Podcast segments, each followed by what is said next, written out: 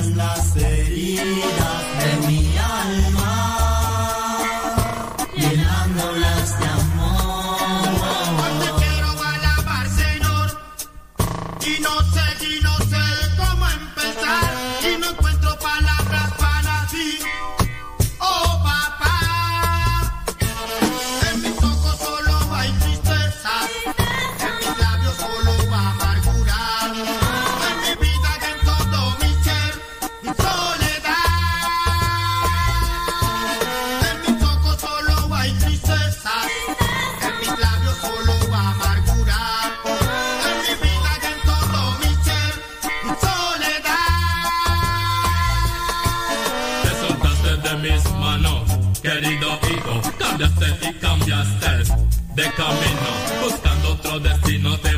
a equivocar.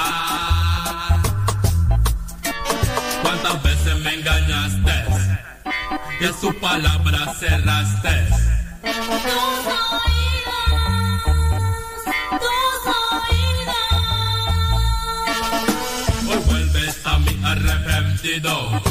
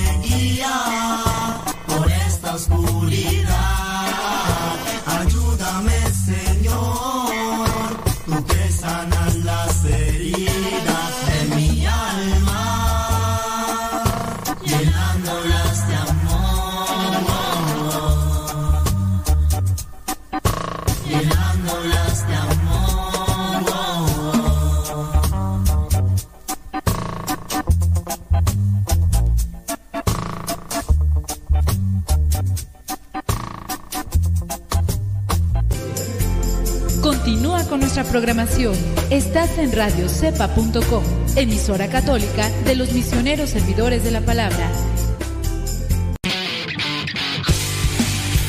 Síguenos por Twitter y Facebook, búscanos como Radio Cepa.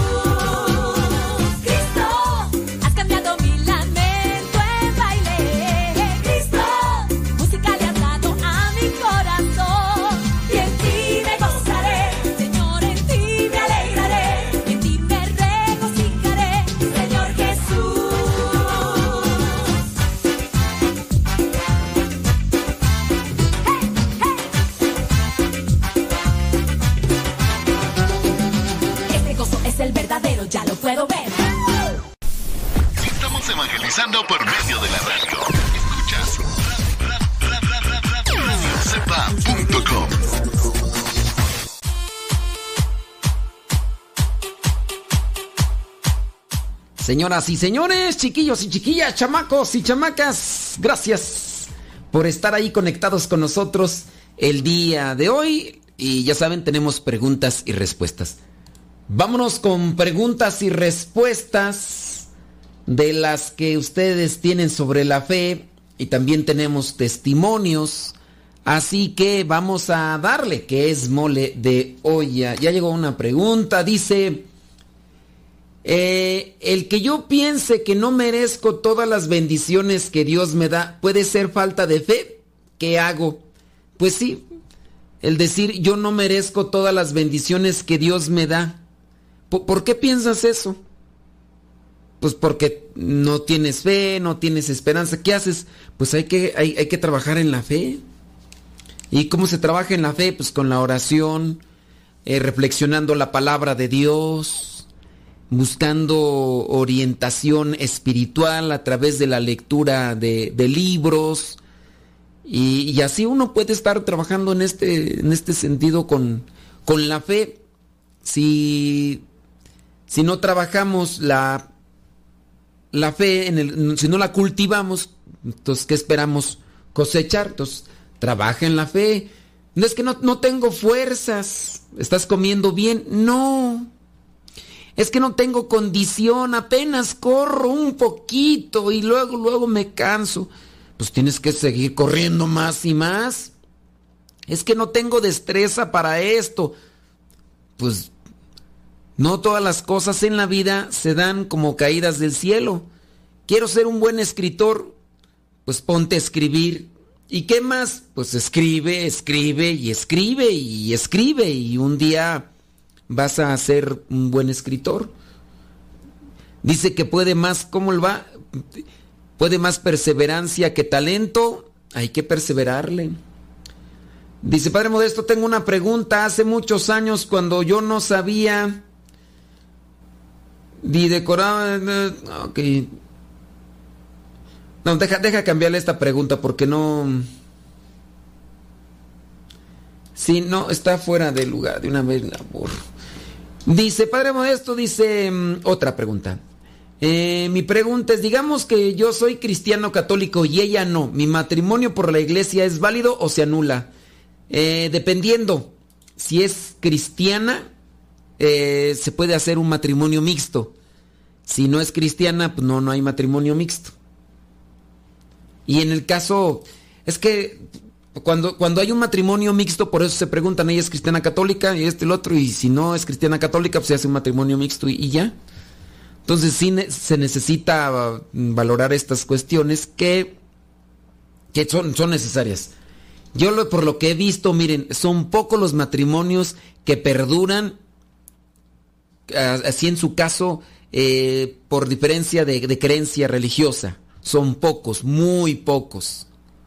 La mayoría de ellos o son muy laxos los dos y muy superficiales, cuando empiezan ya a abrazar su fe, ahí empieza la pugna. Hace poquito un compañero ex seminarista me platicó que ya se separó de, su esposa. Eh, yo lo voy a platicar sin decir el nombre y si me ve o me escucha, y pues ya ni modo, ¿verdad? Pero me eso es como una referencia. Hace algún tiempo, cuando estuvo estuvimos en el seminario, pues muchos, muchos compañeros, muchos hermanos se separaron, ¿no? Religiosos se separaron, se, se fueron. Algunos se fueron a la diócesis, pero otros se retiraron. Algunos se casaron y otros ya no supe más de su vida. Ya no supe más de su vida. Los he buscado por las redes sociales y, y nomás no. Pero uno de ellos un día se contactó conmigo y me dice, necesito un consejo. Le dije, sí, ¿en qué te puedo servir o qué te puedo ayudar?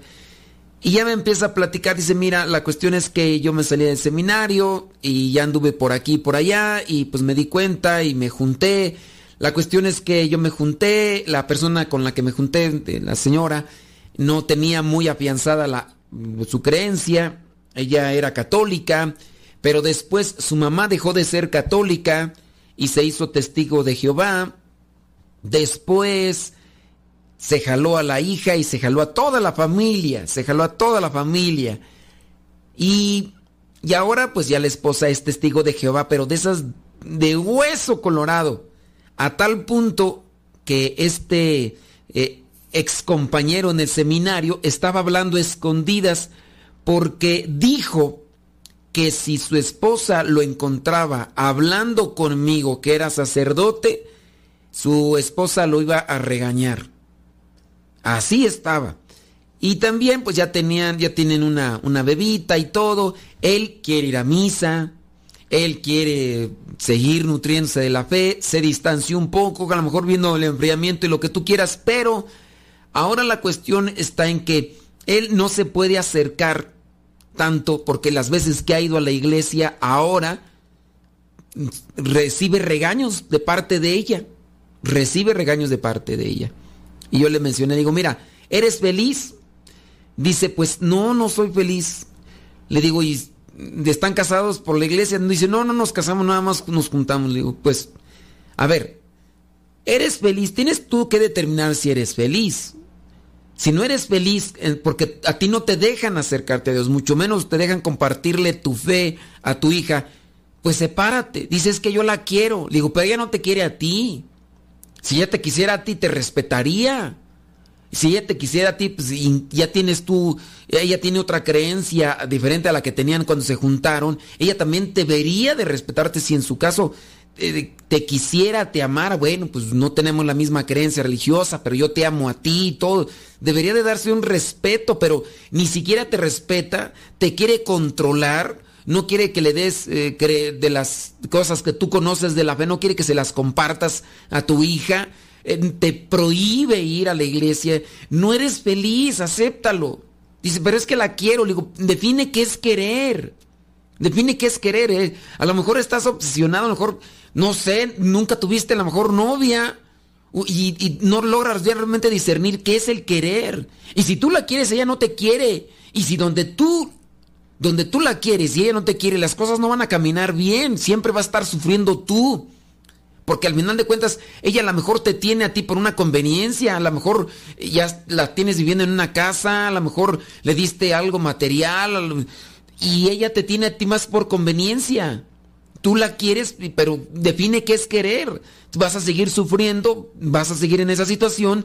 ¿Para qué seguir así? No eres feliz, aunque dices que la quieres pero ella no te quiere y, y hace falta la otra mitad para que, seas feliz. Si, si, la quieres bien, pero si no la quieres... Yo le dije, piénsalo, es que no, no vas a soportar mucho tiempo, un día te vas a cansar de todas las que te hace. Ahorita mira, fíjate, estás hablándome escondidas. Me estás hablando escondidas porque ella te tiene amenazado. Y fíjate, ¿hasta dónde llega tu miedo de tenerme que hablar escondidas para que ella no te vea, para que no se arme un pleito? Un pleito que, que realmente no es significativo porque estás hablando con un... Se supone que somos amigos y por eso me hablaste, por eso me buscaste, pero hasta eso en eso te quiere controlar. Digo, en el caso de que te quiera cuidar, sí, porque para que no le seas infiel, para que no le seas... Pero eh, eh, ponte a pensar que aquí en esta situación, pues nomás no, no, no puedes. ¿Cómo, se hace aquí? Le digo, no, es que tú tienes que ser feliz. Tienes que buscar la felicidad. Yo, yo te diría, mira, ¿sabes qué? Sepárate. Sepárate, no estás casado, no vas a cometer ningún pecado. Sí, tú dices que por la niña, pero a la niña a la larga la vas a hacer sufrir más. Porque el hecho de que ustedes estén peleándose por nada, fíjate, por nada, porque si vas a misa te arma pleito, si te, me hablas a mí te arma pleito, o sea, de la nada te arma pleito, de la nada. Y con los pleitos no vas, no va a llegar a ninguna solución. Un día te vas a cansar tú, un día ya no vas a soportar tú y, pues va a pasar mucho tiempo y al final de cuentas quien, más, quien más va a repercutir eh, todo este tipo de broncas va a ser en tu niña, una niña que, que mm, va a crecer rechazando el matrimonio porque está mirando lo que ustedes están haciendo y aunque no estén casados, pero ella consciente dice, no, pues así eso es vivir en matrimonio, si eso es estar casados, oye, pues yo no quiero estar casada. Y eso es lo que pasa también en muchos que no quieren al final de cuentas estar en una situación así. Entonces yo le dije, piénsala, ¿eh? piénsale, porque, pues, ¿cuánto tiempo vas a soportar? ¿Cuánto tiempo vas a aguantar ah, con, esa situación? Piénsalo, analízalo. Y ya tú, tú dirás. Y pasaron varias cosas. Eh, él ya se había estensado en la iglesia, comencé a compartirle cosas, porque él me dijo, compárteme esto y esto y esto, ya le compartí el Evangelio, oraciones, platicamos aquí y allá, y hace poco me dice, tomé una decisión, y la decisión fue pues la que él, determinó, se separó de ella, le dolió mucho, sí, pero pues ahora él tiene una paz que no había experimentado desde hace mucho tiempo, no la tiene. Y pues ahí está la situación. Oiga, yo eso es lo que veo en las personas que están, en este caso, juntas o casadas, que no son de la misma creencia religiosa. Algunos no lo ven así, pero bueno. Hay que también tener cuidado en ese aspecto, por si queremos nosotros que las cosas que decidimos en la vida realmente prosperen. Y, y también hay que ayudar a los demás. Conocer nuestra fe, conocer nuestra doctrina, nos dará la oportunidad de tener a nuestro alcance esas herramientas espirituales que nos oyen. Está la palabra de Dios, están los sacramentos y también está la ayuda, la consejería en este caso de los sacerdotes o de las personas que están cerca de la iglesia para ayudarnos. Yo ahí se los dejo. Mándenos sus comentarios, mándenos sus preguntas y en un momentito más los leemos. Deja que Dios ilumine tu vida.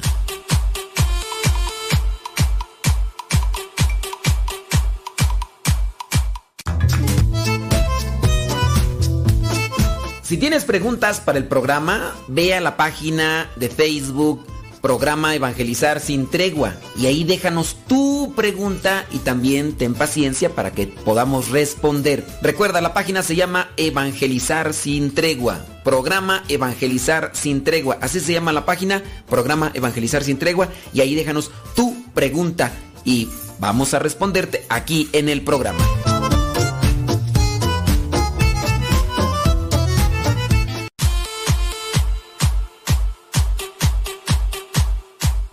Tú también mándanos tu mensaje en audio al WhatsApp 55 20 19 32 89. Recuerda que es número de México. 55 20 19 32 89. Si vives fuera de México, agrega el signo de más, después 52, apúntalo y mándanos tu mensaje en audio para que también lo puedas escuchar en Radio Cepa. El número 55 20 19 32 89.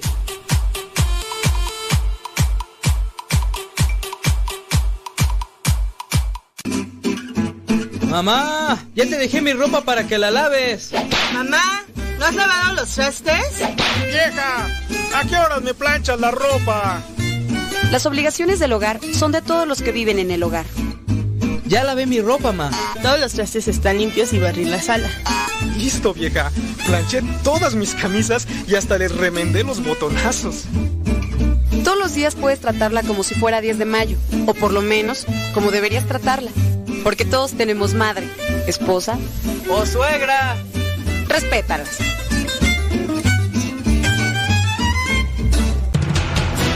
Radio Cepa, Radio Católica por Internet que forma e informa.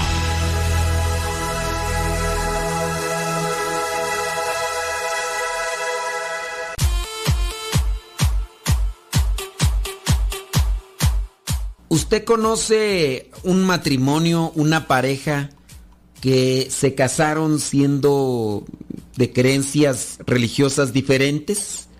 ¿Cómo les ha ido? A lo mejor puede ser como en el caso que les compartí de comenzaron siendo católicos, pero después ella dejó de ser católica o él y ya las cosas ahí pues son, son otra cosa. Pero usted ha visto, usted conoce cuál es cuál es el testimonio que dan, cuál es la situación todavía que se da en ellos. Platíquenos, compártanos. ¿Tenemos preguntas? Bueno, pues si usted tiene preguntas, yo voy a tratar de tener respuestas. Oiga, mientras que es Chana y Juana, eh, por ahí encontré un testimonio de esos, pues ya sabe que casi no se dan de los hombres. Este señor fue a un retiro y dice que su vida estaba destruida por la lujuria, por la ambición y por la santería. Oscar García tenía un objetivo, un solo objetivo en su vida, eh, era ser rico. Dice, casi toda su vida queriendo ahí buscar las cosas, veía lo que era películas, series y demás, y por tanto quería empezar a buscar dinero, ser un empresario de éxito, primero para ser reconocido y poder estar en todas, eh, poder estar con todas las mujeres que él quisiera. Ande pues. Así llegó a tocar fondo con una vida llena de excesos, de fiestas, coqueteos, incluso hasta con la muerte, teniendo novias, novias brujas, dice, y acudiendo también a santeros. Pero fue el fracaso en sus empresas y el verse sin salida lo que le acabó llevando a Dios. Pero gracias a su hermano que le invitó a un retiro. Desde entonces su vida ya no fue la misma. Dice, desde que dejó la carrera que tenía de derecho para dedicarse al mundo de la empresa y de esa manera buscar mucho dinero, que era su principal objetivo, dice, la cosa no le iba mal, tenía novia, decidió casarse cuando tenía 24 años y lo hizo por la iglesia, por el único motivo de que las fotos eran más bonitas, decía él. Pero poco después decidieron divorciarse y Oscar se fue a vivir a otro lugar. Allí no le conocían. Después de que se divorció, dijo, para no andar armando el problema. Pronto puso en marcha tres o cuatro negocios. Le iba bien y un amigo le animó a buscar una mujer rusa, pero de esas rusas por catálogo. Seleccionó una, vino, llegó con él, luego decidió eh, irse con ella a Rusia Así, dice, tras este viaje buscaba más dinero, pero también más mujeres y más poder. En Rusia vivió una experiencia límite. Llegó a tener la vida de una persona en sus manos. Tenía que sopesar si le mataban o no. Y el precio, dice, 500 euros o gratis. Es como vivir una película en primera persona. Dice que finalmente los negocios en Rusia también le salieron mal y se volvió se volvió al lugar donde antes vivía. Entonces se hizo promotor eh, inmobiliario un año antes de que comenzase la crisis económica allá donde vivía, estamos hablando de España, y como no iba bien montó otros negocios que también fracasaron en ese momento, estuvo con la que es la madre de su hija, dice. Tras un tiempo también dejó a esta mujer, la madre de su hija, y en su sueño de ser gran empresario y encontrar un reconocimiento social. Mientras tanto, seguía enlazando relaciones con mujeres y se acostaba con otras. O sea, tenía una relación, pero andaba de eh, promiscuo, promiscuo. Así fue como llegó la crisis al momento más duro es definitivamente Oscar tocó fondo, empieza a no llegarle el dinero y ve que no tiene capacidad para hacer los pagos y entonces empezó a asustarse y no sabía qué hacer. Acudió a su hermano para desahogarse de todo lo que había hecho porque ya no veía la salida. Su hermano le citó en un lugar, en una fecha en concreto, y dice, te voy a citar ahí, ahí nos vamos a ver, pero ten presente que en ese lugar no vas a poder eh, tener acceso a tu teléfono. De repente su hermano y él llegaron al lugar donde se habían ya citado y resulta que era para participar de un retiro. En este caso, Oscar no podía creerse que le hubieran llevado ahí, porque su hermano le dijo, vamos a platicar, pero nos vamos a reunir en este lugar, tal día, tal hora te quiero puntual ahí, pero ten presente que ahí no vas a poder usar tu teléfono.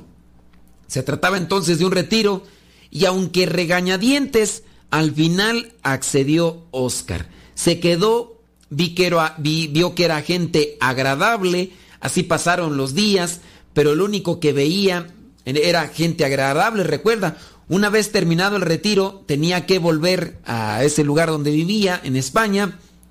Se subió al automóvil y Dios le regaló una consolación de 400 kilómetros. Dice que estuvo llorando como no había llorado en toda su vida en ese camino. Así, de regreso a su casa.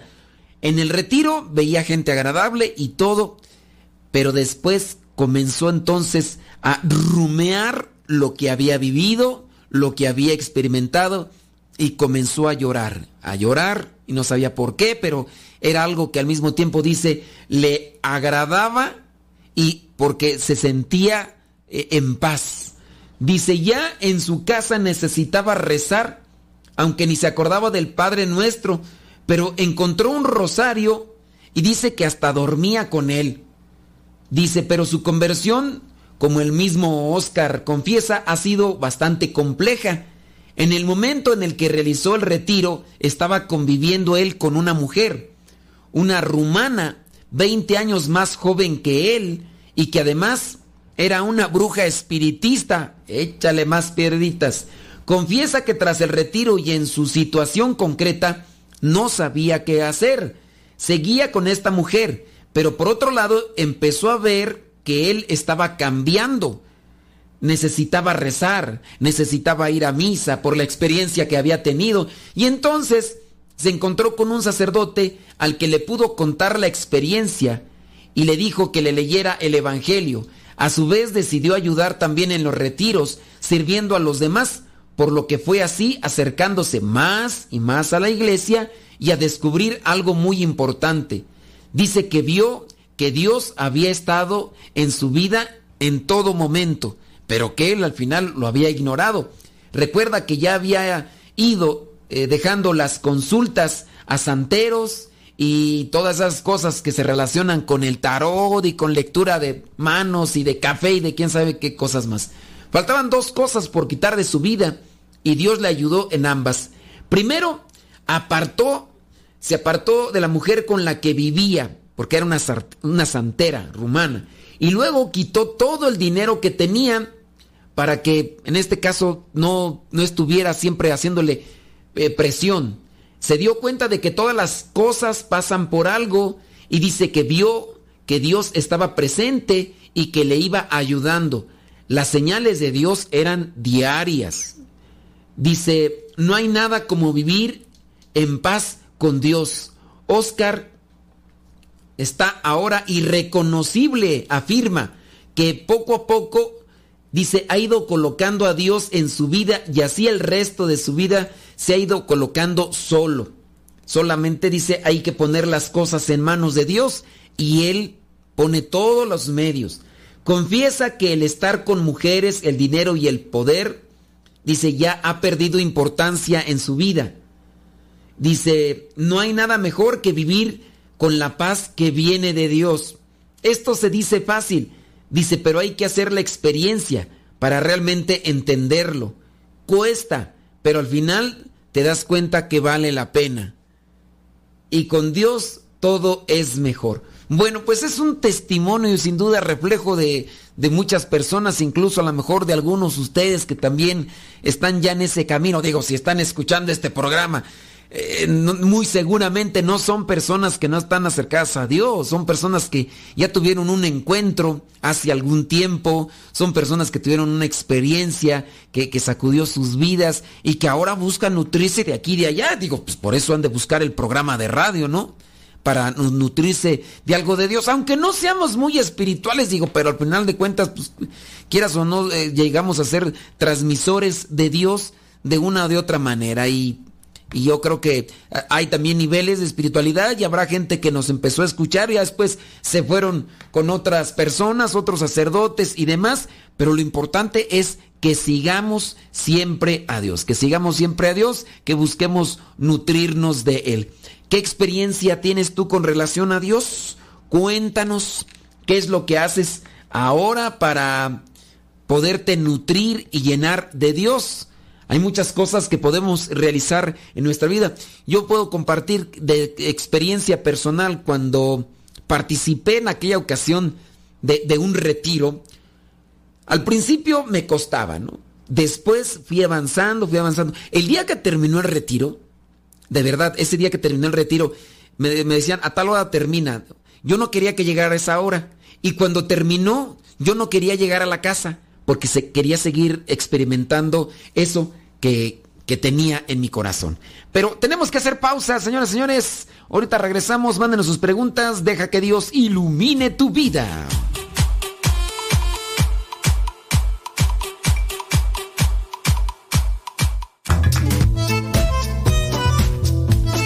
Si tienes preguntas para el programa, ve a la página de Facebook Programa Evangelizar sin tregua y ahí déjanos tu pregunta y también ten paciencia para que podamos responder. Recuerda, la página se llama Evangelizar sin tregua. Programa Evangelizar sin tregua. Así se llama la página, Programa Evangelizar sin tregua y ahí déjanos tu pregunta y vamos a responderte aquí en el programa.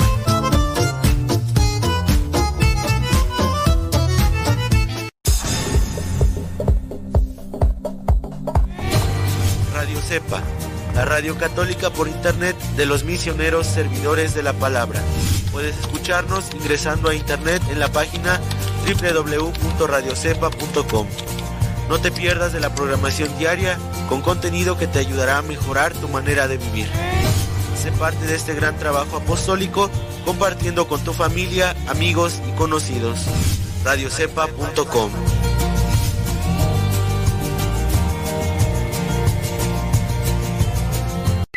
Todo, lo que siempre has querido escuchar en una radio. Música, noticias, educación, información, orientación, compañía. Todo, todo, completamente todo.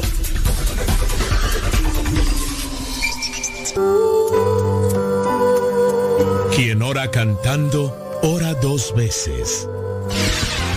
Escuchas Radio Cepa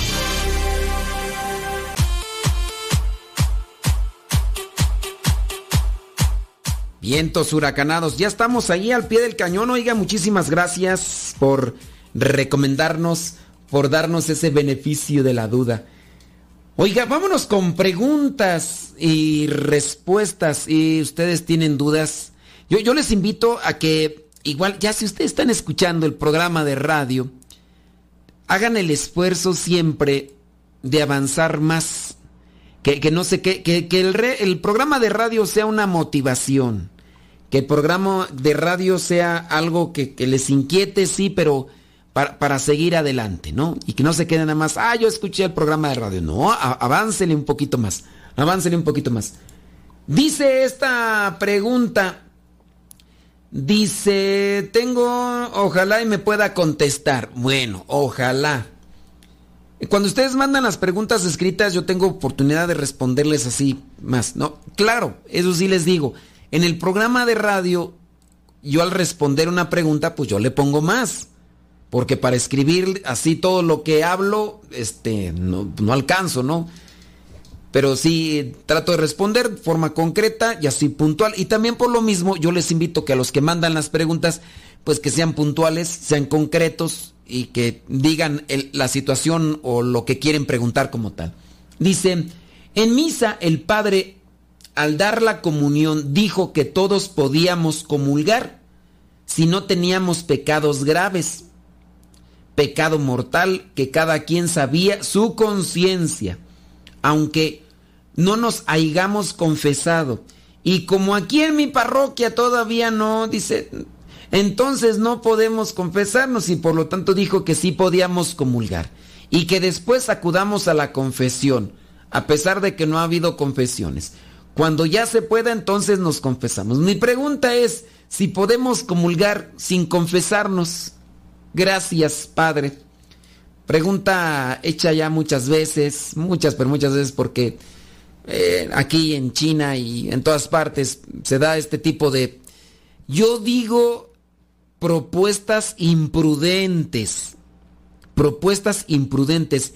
¿Qué pasa si un sacerdote hace que una persona comulgue en pecado, pues esa persona comulga su propia condenación, oye. Esa persona comulga su propia condenación y entonces, ¿Qué es lo que encontramos? Que el sacerdote aquí está siendo imprudente. Este tipo de acciones no se deben de realizar. ¿Y por qué lo hace? Pues hay que preguntarle al cura, pero sin duda imprudencia. Sin duda imprudencia. Porque no, comulguen todos, ya allá cada quien ustedes en su conciencia, así como los sacerdotes, o que no quieren confesar, o que están evadiendo pues un o flojera o lo que tú quieras, pero no está no es no es correcto, no es correcto. Se tiene que confesar el pecado, se tiene que decir qué onda y, para pues tratar de salir de toda esta estación, ¿no? Entonces, ojalá y ustedes tengan presente, si, ustedes vuelven a escuchar esto de parte de, algún sacerdote, no hagan el caso.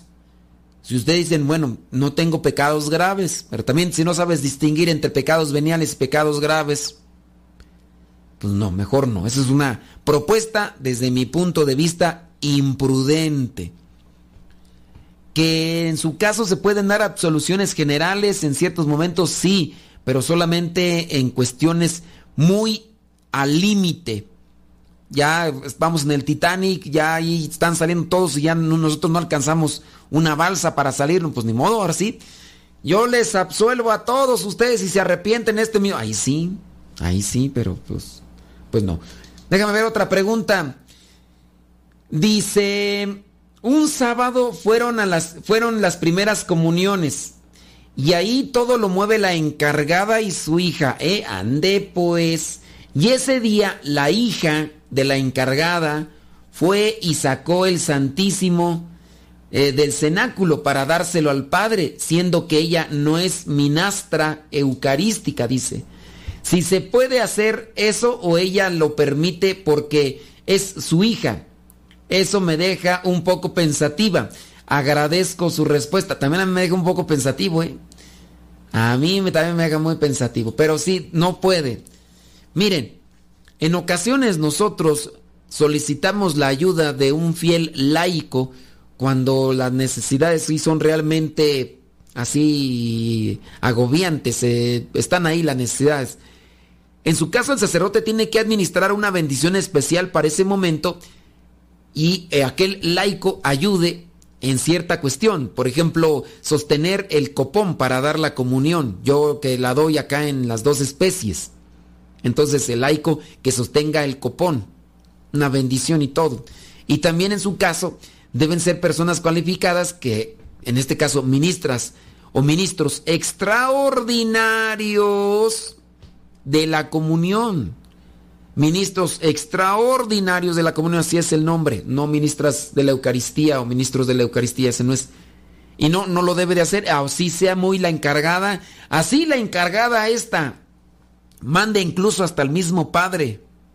Ella o su hija, no por ser las encargadas, todo eso, tienen la potestad de hacer lo que les venga en gana. Si bien yo le puedo decir a un laico, hazme favor de ir a traer el, el copón, tengo que darle una bendición especial que le, da la facultad para que en ese momento la realice. Pero no así de que, de mis meros chones yo lo voy a hacer. No, pues espérate tantito. Dice, ¿podría explicar un poco de cómo hacer sacrificios? Eh, yo pensé que lo podía explicar bien eso. Y le comenté a mi hermana de sangre que yo que hice sacrificio de levantarme tempranito a meditar el rosario. Y me dijo, pero Dios no quiere sacrificios. Ámonos. Eh, todo todo quiere que lo hagamos con amor y le expliqué un poco. Y ella dice, no, si tú estás haciendo como sacrificio no cuenta eso.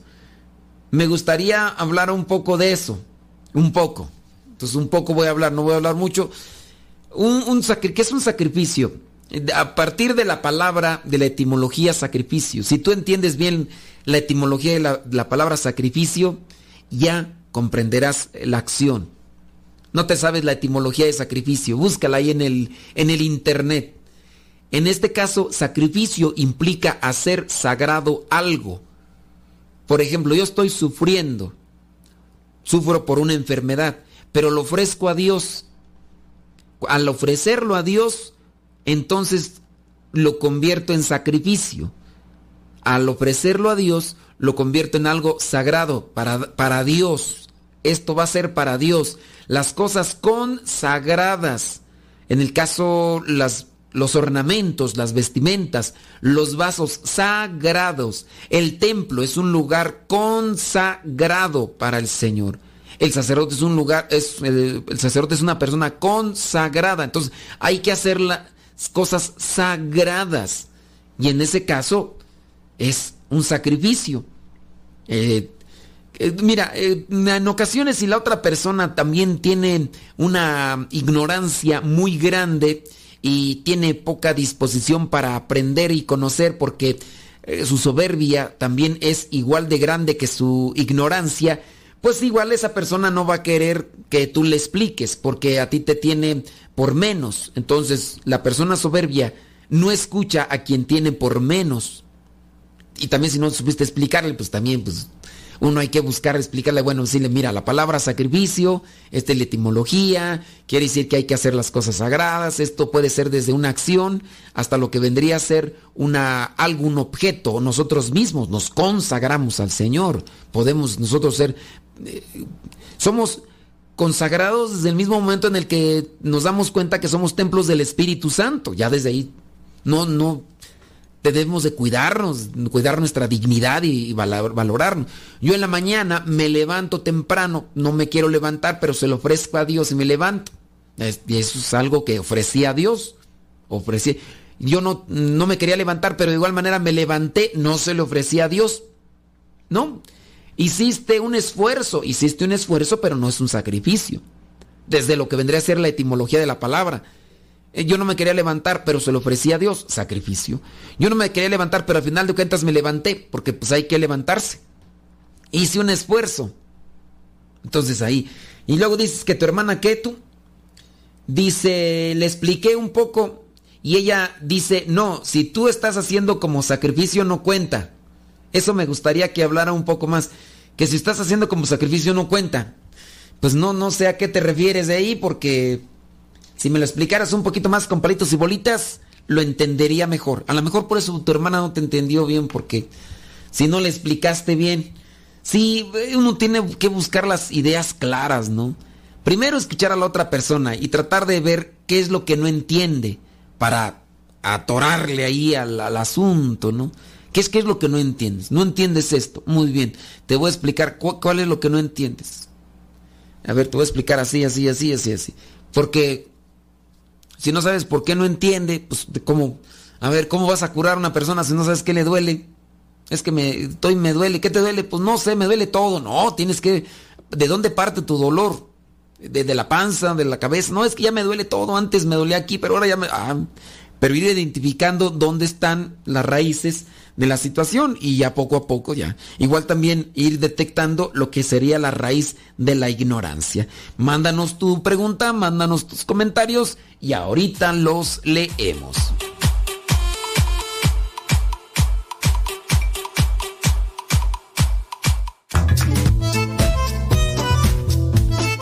Si tienes preguntas para el programa, ve a la página de Facebook programa Evangelizar sin tregua. Y ahí déjanos tu pregunta y también ten paciencia para que podamos responder. Recuerda, la página se llama Evangelizar sin tregua. Programa Evangelizar sin tregua. Así se llama la página, Programa Evangelizar sin tregua. Y ahí déjanos tu pregunta y vamos a responderte aquí en el programa.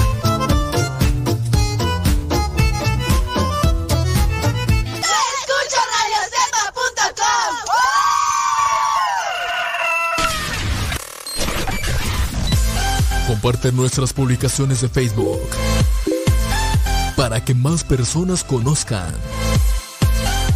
Radio Cepa, una radio que forma e informa.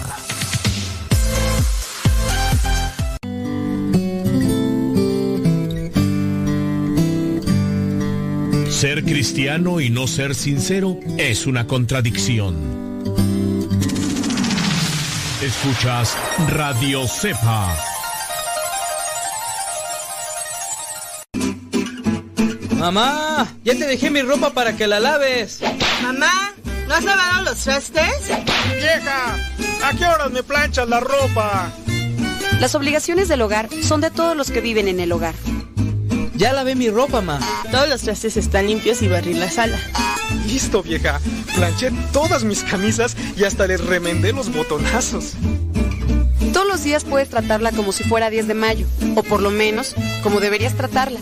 Porque todos tenemos madre, esposa o suegra. Respétalas.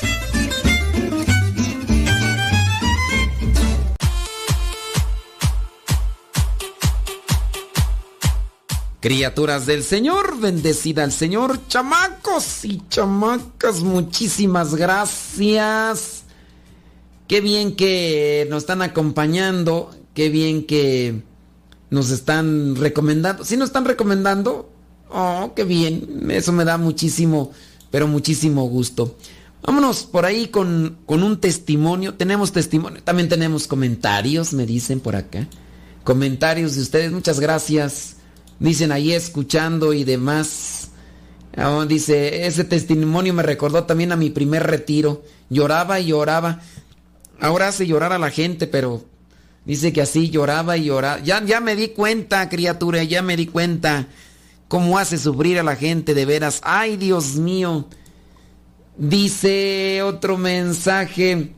Así una conocida dice, ella católica, él musulmán. Así es que le hicimos la pregunta, ¿verdad? Que si conocen, que si conocen a una persona que, que, que sea de una creencia religiosa distinta a la de su pareja. Dice una conocida, ella católica musulmán, hicieron doble boda, pero los pleitos eran cuando los niños nacieron, que ninguno quiere acceder a educarlos en sus respectivas creencias. Y ahí están las criaturas creciendo sin, Dios ni nada. Les digo. Les digo, pues, hombre. Dice, yo tengo, un, eh, yo tengo el testimonio de unos paisanos, dice otra persona. Él era cristiano protestante y su amiga era cristiana católica. Cuando él le pidió a ella matrimonio, le dijo que sí, pero que ella es católica. Él aceptó y desde entonces él se cambió al catolicismo y él es el que anda siempre, dice, y él es el que ahora, él es el que anda em, empujando, dice aquí puchando, eh, aquí es el que anda así, haciendo que, que la esposa vaya a misa. O sea, aquel cuate se convirtió a lo mejor por amor y ahora es el que le anda presionando ahí, ende, pero... Dice, le quiero compartir algo, dice otra persona. Estoy experimentando desde que falleció, dice que desde que falleció su papá está experimentando, dice que no le encuentra sentido a la vida. Dice que solamente tiene ganas de llorar y de aislarse de la familia. Reconoce que no está bien esto que está haciendo, dice, tengo mucho por qué ser feliz y estarlo, pero se está dejando llevar. ¿Sabes? pues tienes que vivir tu duelo. Tienes que vivir tu duelo y también tienes que buscar sacar todo. Porque si, si estás reprimiendo un sentimiento que tienes, entonces tienes que buscar sacar todo. Llora, pero un día agárrate a llorar así, pero que hasta te, te pongan los ojos rojos. Pero tienes que decir, ok, voy a hacer esto, pero ya, ya tiene que Trata de buscar por ahí una recomendación para cómo vivir el duelo. Son orientaciones que sin duda ayudan mucho. Búscalo, por ahí hay folletos y hay muchas personas, incluso hasta libros, que ayudan cómo, cómo salir, cómo vivir un duelo. Porque tienes que superarte. Y si ya tiene un buen rato que falleció tu papá y todavía no sales, no hay un tiempo de duelo como tal, ¿no? Pero uno tiene que buscar y luchar. Pero sí hay que si, vas a llorar así, pero llora sabroso. Si vas a gritar, yo grita sabroso. No importa que te digan que estés loca o lo que sea. Pero sí tienes que sacar eso ya, porque no puedes vivir toda la vida en ese círculo de dolor y de sufrimiento. Te debes a los demás. Y más, si tú dices que tienes mucho por qué ser feliz. Entonces, busca por ahí, ayúdate, ayúdate tú, ayúdate. Hay muchas cosas para ayudarte en el mundo, pero tienes que ayudarte tú, tú. Dice otra persona, conozco el caso de una pareja, ella católica, no apegada a la religión, y él cristiano evangélico. Sus hijas solo están bautizadas y las niñas no quieren saber nada de religión. El pensamiento de la mamá católica es que cuando crezcan, ellas decidirán, ande pues, ¿tú crees que van a decidir algo bueno? Si no, es que, ¿cómo van a decidir nada si no le están mostrando el camino? Pregunto yo. Ese fue el pleito que una vez me eché con un ex seminarista casado. Si se puede, sí, salió del seminario y se casó. Recuerdo yo que andaba de misión en un lugar de México y entonces llegamos para pedirle apoyo al sacerdote para difundir la revista que nosotros tenemos, la revista Inquietud Nueva. Y entonces me dijo el padre, sí, cómo no, eh, al final de la misa das el aviso de que traes la revista para que la gente se la lleve. Y, y había un señor que era el chofer del sacerdote. Y empezamos a platicar. El señor venía de Estados Unidos, yo estaba acá en México, obviamente. Y empezamos allá a platicar y resulta que pues ya empezamos a hablar de fe.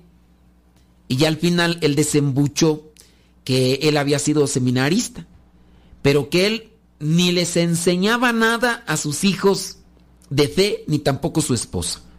Porque él estaba convencido que lo mejor para sus vidas era que cuando ellos crecieran, ellos decidieran. Y obviamente yo siendo en aquel tiempo un joven, delgado, con mucho cabello, novicio, con sotana recién estrenada, le dije, pero si tú no les enseñas desde ahorita cómo van a tomar una buena decisión de lo que no conocen, o esperas hasta que crezcan y, empiecen ellos a conocer, ¿por qué no tú compartir de lo que tú estás convencido y de lo que sabes que es bueno?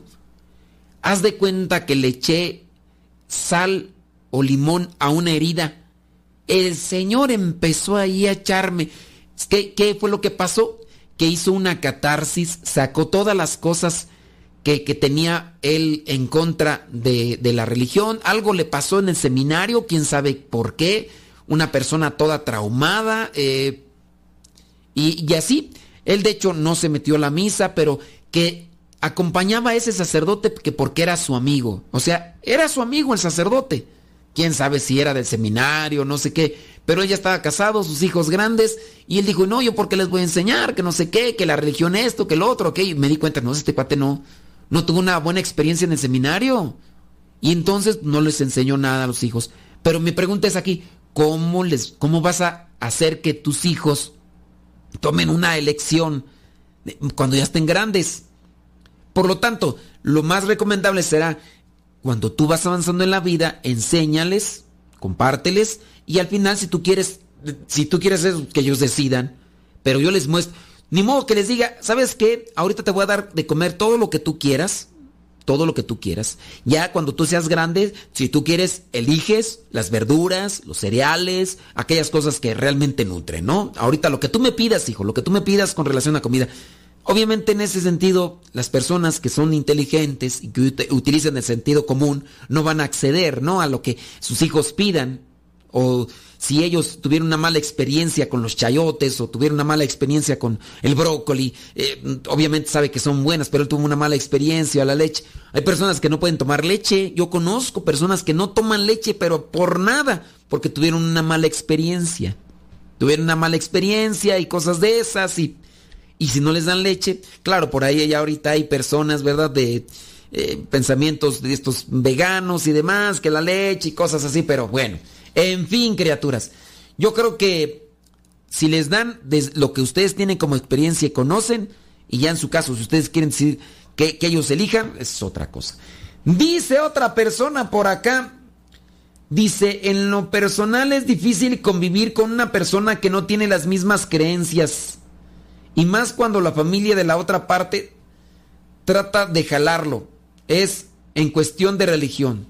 En lo personal, o sea que esta persona que me está escribiendo me está diciendo que en lo personal, o sea, de tener ahí sus cosas, ¿eh? Nada más que no dice. Dice, un agonizante que practicaba la fe recibió la extrema unción. confesión y comunión. ¿Puede ir, irse directo al cielo al morir? Eso a mí no me toca decidirlo, no podría yo decirlo, es que no. Pero sí, así tú te confieses, así tú comulgues y apenas comulgues, inmediatamente cuelgue los tenis, no es garantía la confesión y la comunión y la extrema unción, no es garantía de irse al cielo. Se te perdonaron los pecados, pero quedan las penas, que eso es lo que se purifica en lo que vendría a ser el, el purgatorio, ¿no? Pues eso no es garantía, pues. ¿Qué es lo que garantiza irse directamente al cielo? Pues no tener penas, no tener, ya estar en gracia y no tener penas. ¿Y cómo no se tienen penas? Pues buscando la indulgencia plenaria. Si alcanzas la indulgencia plenaria y vas saliendo, no sé, de la Basílica de Guadalupe y ahí en ese rato cuelgas los tenis, te da un infarto, o te apachurra o te sale un, un ratero y pues te quiere quitar el dinero y te pues yo podría decir que tienes mucha seguridad de que en ese momento te vayas porque acabas de recibir indulgencia, porque te has confesado, porque todo lo demás, pero tienes indulgencia plenaria, entonces ahí sí hay mucha seguridad de irse al cielo. Pero en el caso de confesarse y lo demás, no. Criaturas, yo quisiera seguirle aquí con más preguntas y respuestas. De hecho, tenía ahí otros testimonios, pero el tiempo ya se nos terminó que no se nos termine el tiempo en esta vida sin habernos arrepentido y haber pedido perdón. Y buscar sobre todo el perdón de Dios, pero también el perdón de los que hemos ofendido. Nos escuchamos en la próxima. Se despide su servidor y amigo, el Padre Modesto Lule, de los misioneros servidores de la palabra. Que Dios les bendiga.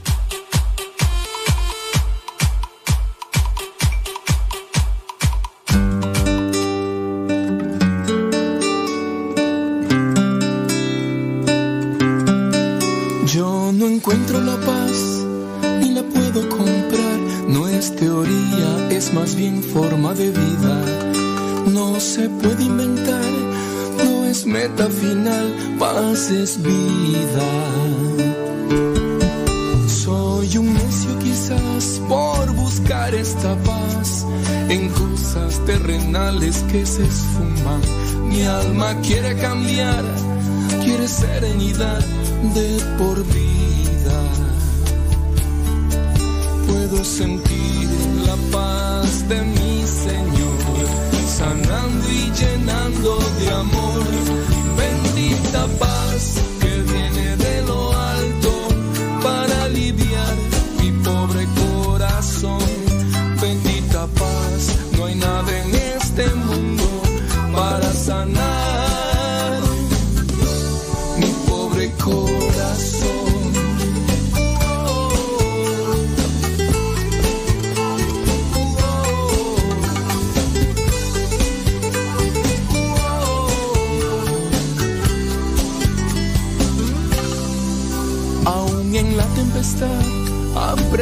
una verdad.